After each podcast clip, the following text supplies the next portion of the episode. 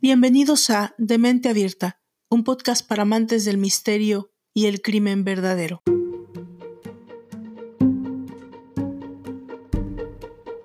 Incluso aquellos que no creen en fantasmas deben admitir que las historias sobrenaturales pueden ser particularmente apasionantes, y ciertos lugares simplemente tienen una inquietud general sobre ellos.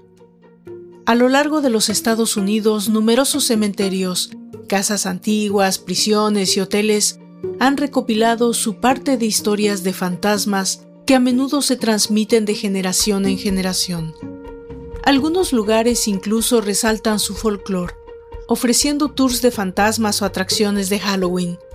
Los lugares más terroríficos de Estados Unidos incluyen lugares donde se cometieron horribles crímenes. Esta vez nos ocuparemos de un lugar especial, el Hotel Holmes o el Castillo del Asesinato, Murder Castle, un edificio aterrador donde atrapaban a sus víctimas. El misterioso lugar fue el teatro de espeluznantes asesinatos desde que la Feria de Chicago abrió sus puertas el primero de mayo de 1893. Y durante los seis meses que duró el evento, fue literalmente una casa del terror. El inmueble parecía una fortaleza medieval. Estaba lleno de trampas y pasadizos secretos desde donde el doctor observaba escondidas a sus visitantes. Era un laberinto de cientos de cuartos sin ventanas, puertas que daban a muros de ladrillos o que no se abrían sino desde afuera, y escaleras que llevaban a ninguna parte. Mientras construyó su castillo macabro, H. H. Holmes contrataba y despedía constantemente a trabajadores para que nadie más conociera todos los secretos de ese espacio. Un complejo entramado de instalaciones eléctricas y grifos de gas le permitía seguir en un panel los movimientos de sus víctimas, y al abrir los grifos podía asfixiar a los ocupantes de ciertas habitaciones. Usaba también métodos de tortura tan sofisticados como un arma que les hacía cosquillas a las víctimas hasta matarlas de risa. Y como si fuera poco, el castillo contaba con montacargas, toboganes y ácido sulfúrico organizados en un sistema calculado para deshacerse de los cuerpos. Tal era la fama de Holmes que una frase lo inmortalizó en el imaginario colectivo. Sí, nací con el diablo adentro y ha estado conmigo siempre. Bienvenidos a la entrega número 16 de la tercera temporada de Demente Abierta Podcast. Yo soy Valdra Torres y esta es la historia de H. H. Holmes, el doctor de la tortura. Comenzamos.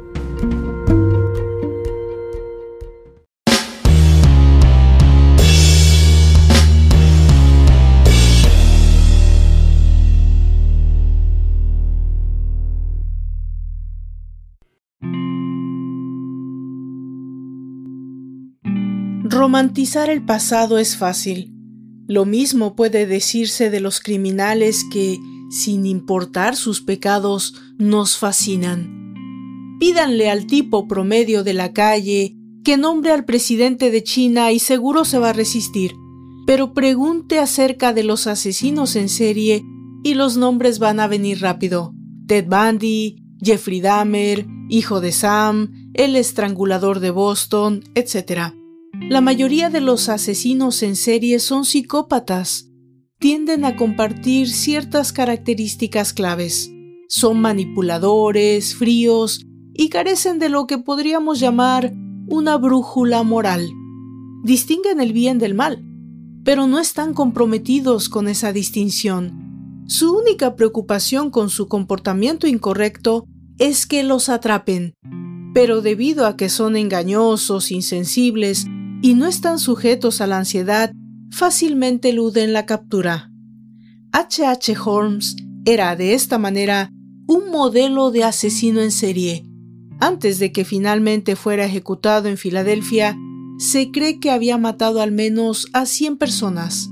Las estimaciones populares en ese momento situaron el tamaño tan alto como 200.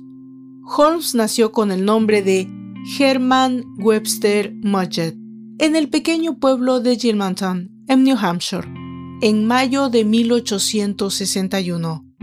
Si Mudgett o su hermano o hermana eran malos, sus estrictos padres metodistas lo enviaban al látigo por un día completo sin hablar ni comer. El padre de Majet era especialmente abusivo después de haber estado bebiendo, lo que ocurría a menudo. Majet se mostró curiosamente distante y frío desde el principio. Atacaba a los animales en el bosque y los diseccionaba mientras aún estaban vivos. A pesar de su extraña educación y de la distancia que mantenía de otros niños que lo encontraban arrogante, se convirtió en un joven imponente. Era elegante, brillante y guapo, y era bueno para hacer que la gente se sintiera especial. A los 16 se fue de casa, se convirtió en maestro y conquistó o manipuló a una joven para que se casara con él. A los 19 fue a la escuela de medicina y abandonó a su esposa. Posteriormente comenzó a iniciar una relación con una viuda tal vez ansiosa de tener un hombre protector a su lado, una persona susceptible de la cual, por supuesto, volvió a aprovecharse, esta vez económicamente. Ya ejerciendo como médico, Holmes puso rumbo a su vida a Nueva York para abrir una consulta y comenzar a desarrollar su profesión. Tiempo después, y como vio que no ganaba dinero suficiente, se fue a ejercer a Chicago. Él aprovechó en todo momento su apariencia física, ya que era, como ya mencionamos anteriormente, un tipo alto, guapo, atractivo, seductor, que además, y por si fuera poco, ya era médico, algo que captaba la atención de numerosas mujeres. Mirta Belknap fue su siguiente conquista. Al poco tiempo de instalarse en Chicago, joven, guapa y millonaria, tras casarse con ella, falsificó una serie de documentos de la familia de la chica para conseguir la cantidad de cinco mil dólares, para de este modo cumplir uno de los sueños que le faltaban. Era el de construirse una casa, o lo que conocemos en términos coloquiales, una mansión y lo consiguió. Logró estafar dicha cantidad a la familia de la joven Mirta, con la cual se fue a vivir a su casa provisional. Desconocemos si ella sabía que él había cometido esa estafa contra su familia. Germán seguía viviendo con Mirta, pero aún teniéndolo ya casi todo, la ambición unida a la psicopatía iba en aumento. En ese tiempo le fue infiel a su esposa con otra mujer viuda que regentaba una farmacia en la localidad de Inglewood. En dicha farmacia había una cuantiosa herencia en juego, la cual Holmes se la marcó como un objetivo. Tras cometer una serie de infracciones penales, tales como malversación de fondos y varias estafas, consiguió hacerse el heredero número uno de dicha herencia.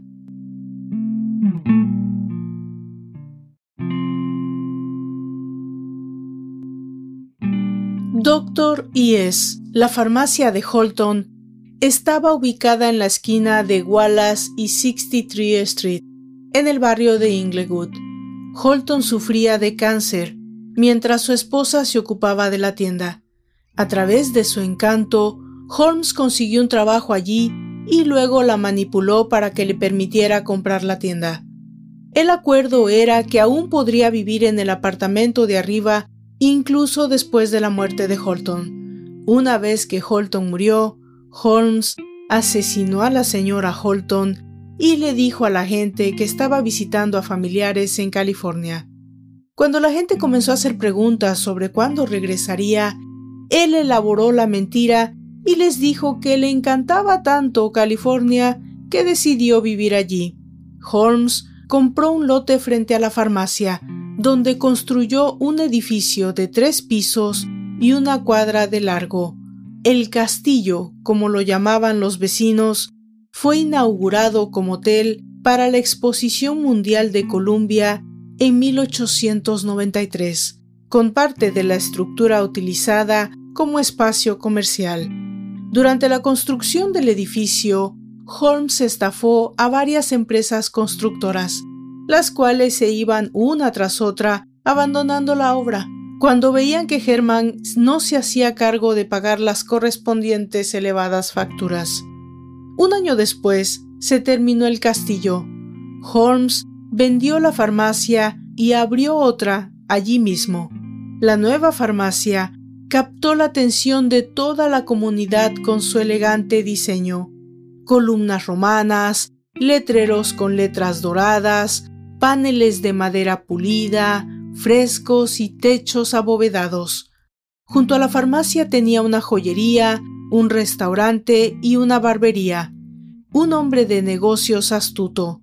Holmes invirtió en una de las primeras empresas de fotocopiadoras e incluso fabricó jabón de glicerina en 1890.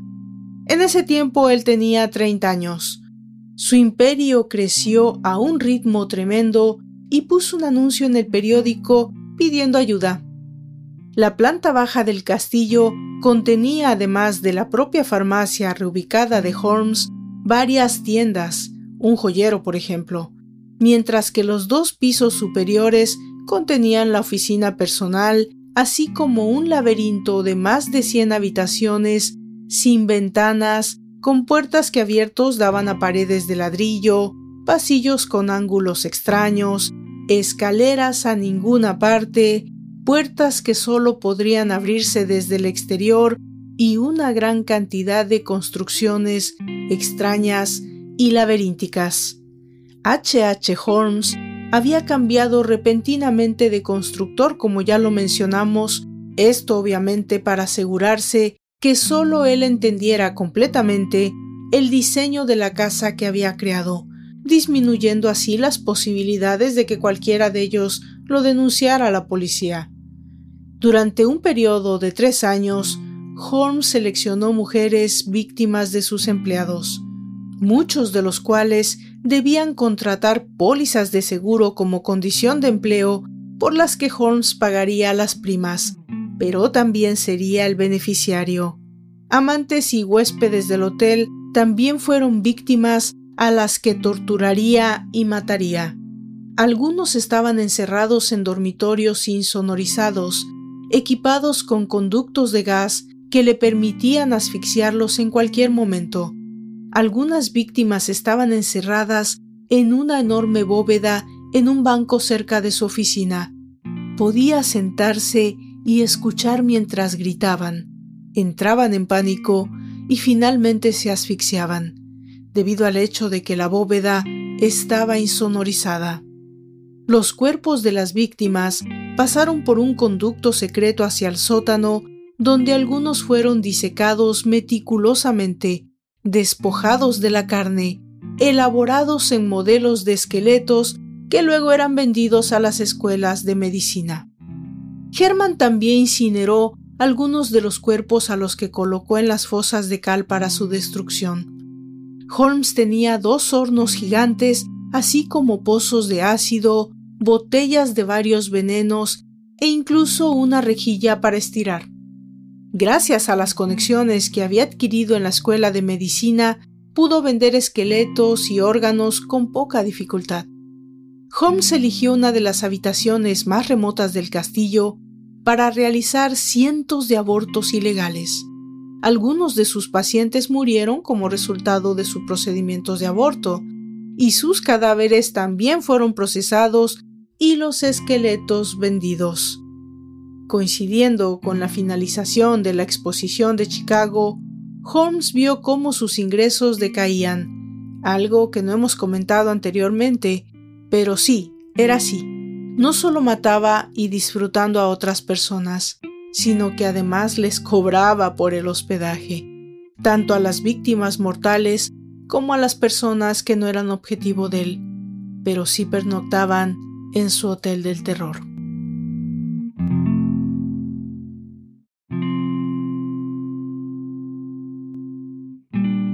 Una vez más, Holmes volvió a sus orígenes y decidió prenderle fuego a uno de los pisos del hotel para de este modo reclamar al seguro el pago del mismo. Sin embargo, en esta ocasión no contó con un pequeño detalle. La aseguradora procedió a realizar una investigación y descubrieron que el incendio había sido provocado. Al ser descubierto, Holmes huyó hacia Texas, lugar por autonomacia de grandes psycho killers de la historia, tanto ficticios como no ficticios.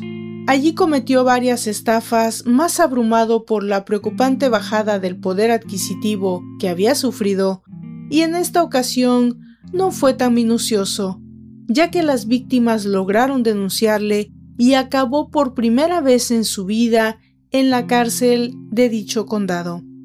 Fue sacado de inmediato después de pagar una fianza, pero mientras estaba en la cárcel, entabló una conversación con un ladrón de trenes convicto llamado Marion Hegepet, quien estaba cumpliendo una sentencia de 25 años. Holmes había elaborado un plan para estafar a una compañía de seguros con 20 mil dólares, al contratar una póliza para sí mismo y luego fingir su muerte. Herman le prometió a Hedgepet una comisión de 500 dólares a cambio del nombre de un abogado en quien pudiera confiar. Fue dirigido al coronel Jepta Howie, el hermano de un defensor público, y Howie encontró brillante el plan de Holmes. El plan de Herman de fingir su propia muerte fracasó cuando la compañía de seguros comenzó a sospechar y se negó a pagar. Holmes no, no insistió en su afirmación, en cambio, concibió un plan similar con su socio Pitzel. Pitzel había accedido a fingir su propia muerte para que su esposa pudiera cobrar la póliza de 10 mil dólares que debía dividir con Holmes y un abogado sospechoso, Howie.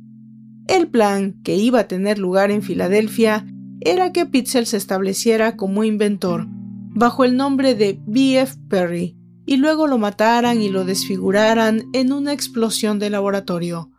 Holmes debía encontrar un cadáver apropiado para interpretar el papel de Pitzel. Luego mató a Pitzel, aunque algunos han argumentado que Pitzel era un alcohólico y depresivo crónico que de hecho podría haberse suicidado. Sin embargo, la evidencia forense presentada en el juicio posterior de Holmes mostró que el cloroformo fue administrado después de la muerte de Pitzel, presumiblemente para fingir su suicidio. Holmes procedió a cobrar la póliza sobre la base del cadáver genuino de Pitzel.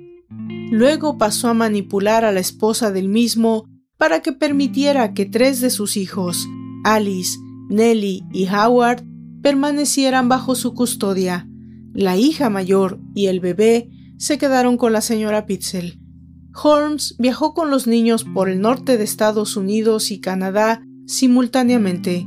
Acompañó a la señora Pitzel a lo largo de una ruta paralela, todo el tiempo usando varios alias y mintiéndole a la señora Pitzel sobre la muerte de su esposo, alegando que él estaba escondido en América del Sur. Además de mentirles sobre el verdadero paradero de ella, los niños a menudo solo estaban separados por unas cuadras, pero la policía ya estaba tras él.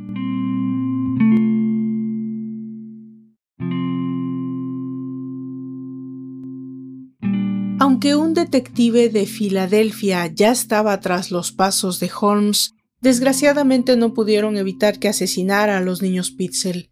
Encontraron los cuerpos descompuestos de las dos chicas en Toronto. Luego siguió a Herman a Indianápolis. Allí, Holmes había alquilado una cabaña. Se informó que visitó una farmacia local para comprar las drogas que usó para matar a Howard Pitzel y un taller de reparaciones para afilar los cuchillos que usó para cortar el cuerpo antes de quemarlos. Los dientes y pedazos de huesos del niño fueron descubiertos en la chimenea de la casa. En 1894 la policía fue informada por su excompañero de celda Hedgepet, a quien Holmes se había olvidado de pagar lo prometido por su ayuda.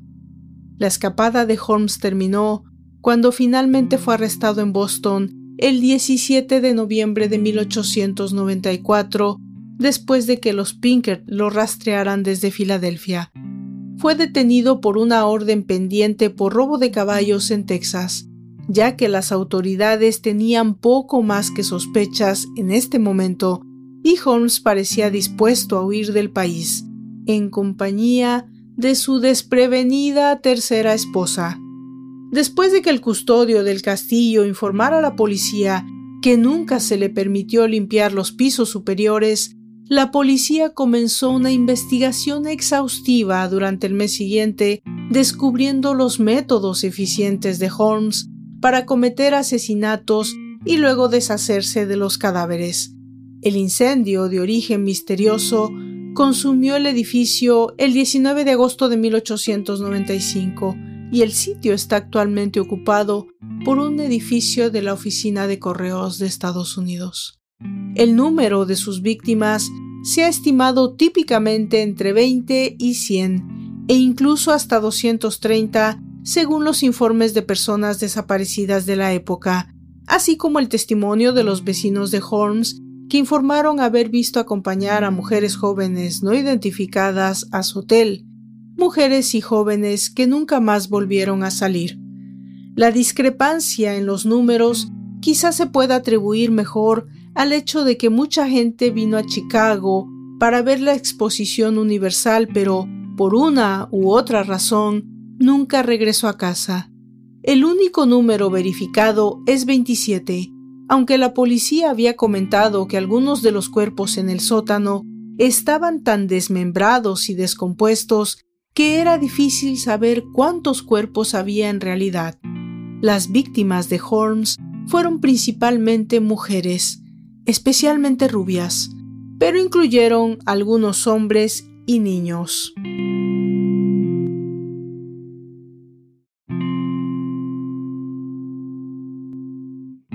Mientras Holmes estaba en prisión en Filadelfia, la policía de Chicago no solo investigó sus operaciones en esa ciudad, sino que también comenzó a tratar de desentrañar toda la situación de Pitzel, en particular lo que había sucedido con los niños desaparecidos.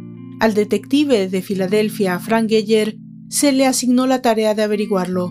Su búsqueda de los niños, como la búsqueda del castillo de Holmes, recibió amplia publicidad. Su eventual descubrimiento de los restos selló esencialmente el destino de HH, al menos en la mente del público. Holmes fue juzgado por el asesinato de Pitzel y confesó, tras su condena, 27 asesinatos en Chicago, Indianápolis y Toronto, y seis intentos de asesinato.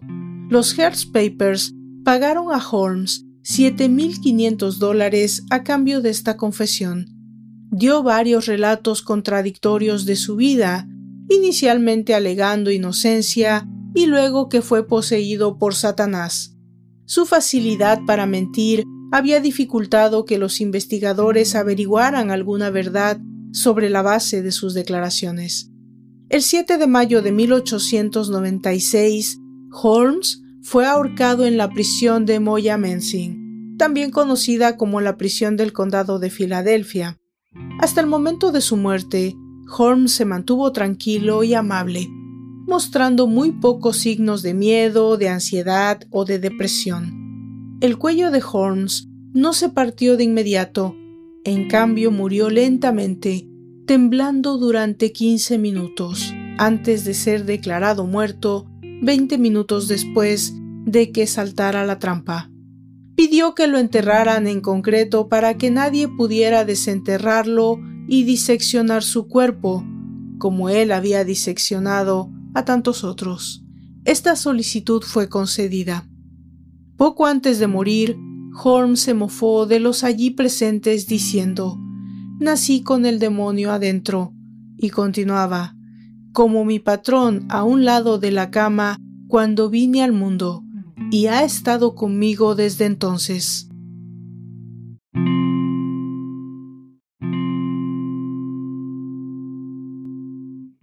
En la víspera del año de 1910, Hedgepet, que había sido indultado por informar sobre Holmes, fue asesinado a tiros por un oficial de policía durante un atraco en un salón de Chicago. Luego, el 7 de marzo de 1914, una historia en el Chicago Tribune informó de la muerte del antiguo cuidador del castillo, Pat Quinlan. Quinlan se había suicidado tomando estricnina y el periódico informó que su muerte significaba que los misterios del castillo de Holmes permanecerían sin explicación. Los familiares sobrevivientes de Quinlan afirmaron que había vivido perseguido durante varios meses antes de su muerte y que no podía dormir. Curiosamente solo quedaron unas fotos del asesino y la orden de presentación del mismo, y así varias personas relacionadas con Holmes o con su juicio murieron extrañamente de forma violenta. Su historia y sus crímenes le convirtieron en el primer asesino en serie documentado en el sentido moderno del término. Recordemos que no fue hasta los años 70 cuando Robert Ressler, agente especial del FBI, definió el asesino múltiple como el concepto de serial killer. Dicho esto, ¿y si en realidad estuviésemos hablando del desconocido Jack el Destripador? Así lo asegura su tataranieto, el abogado Jeff Mudgett, que explica cómo ambos personajes en realidad serían el mismo hombre. Su afirmación se basa en los diarios personales que heredó de Holmes y cuya investigación salió a la luz gracias al documental American Reaper, emitido por un canal de historia. Madget, junto al exanalista del FBI Amaryllis Fox, la CIA y Scotland Yard, se basan en los textos que Holmes escribió, donde detalla su participación en el asesinato y mutilación de varias prostitutas en Londres, Parece que el doctor habría viajado hasta Reino Unido, un dato hasta ahora desconocido y que podría cambiar lo que sabemos de ambos personajes. De hecho, el tataranieto asegura que quien murió en la horca el 7 de mayo de 1896 no fue su tatarabuelo, sino uno de sus secuaces. Una controvertida teoría que pese a su arduo estudio durante muchos años, sigue teniendo muchos detractores.